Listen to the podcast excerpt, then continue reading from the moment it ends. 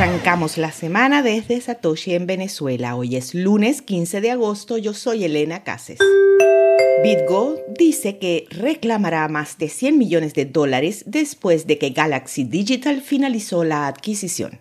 El año pasado, Galaxy Digital anunció la adquisición de BitGo por 1.200 millones de dólares. Sin embargo, en marzo pasado se informó que los términos del acuerdo estaban siendo renegociados. Galaxy Digital anunció hoy lunes por la mañana que había terminado el acuerdo. Dijo en un comunicado que tomó la decisión luego de que BitGo, y cito, no entregó antes del 31 de julio de 2022 los estados financieros auditados para 2021.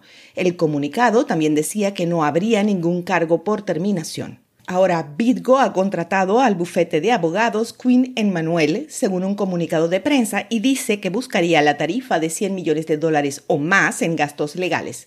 Cito, el intento de Mike Novogratz y Galaxy Digital de culpar a BitGo por la terminación es absurdo.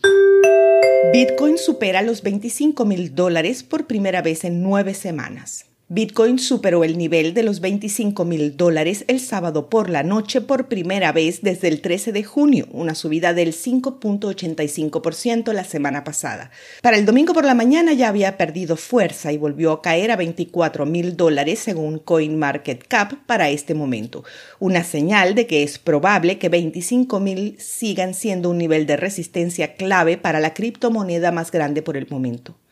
A pesar de sus recientes signos de recuperación, Bitcoin todavía está un 64% por debajo de su máximo histórico de noviembre de 2021 de 69.044 dólares por moneda.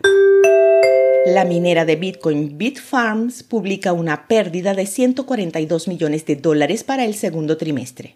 Durante el trimestre, Bitfarms, con sede en Quebec, vendió 3.357 Bitcoin por 69.3 millones de dólares, en parte para pagar el saldo pendiente de un préstamo de Galaxy Digital de Mike Novogratz. A finales de junio, la compañía tenía 3.144 Bitcoin por un valor aproximado de 62 millones de dólares, dijo en su presentación ante la Comisión de Bolsa y Valores de Estados Unidos. La minera vio aumentar sus ingresos en comparación con el mismo trimestre del año pasado, 42 millones en comparación con 37 millones de dólares, porque aumentó su tasa de hash pero eso fue compensado por la disminución de los precios de Bitcoin que cayeron un 58% según CoinMarketCap. En las breves de Elbit, la Unión Europea está a punto de crear un nuevo regulador antilavado de dinero que supervisará las criptomonedas. Un elemento central de la nueva legislación es la creación de un regulador a escala de la Unión Europea para la lucha contra el blanqueo de capitales. Si bien los órganos legislativos aún deben negociar, parece haber un desacuerdo mínimo sobre la necesidad de un organismo regular de este tipo que debería tener una supervisión directa sobre los proveedores de servicios de criptoactivos en la Unión Europea denominado Autoridad contra el Lavado de Dinero o AMLA, el regulador monitoreará al menos a las empresas de alto riesgo como proveedores de servicios financieros directamente, según las versiones de la Comisión y el Consejo.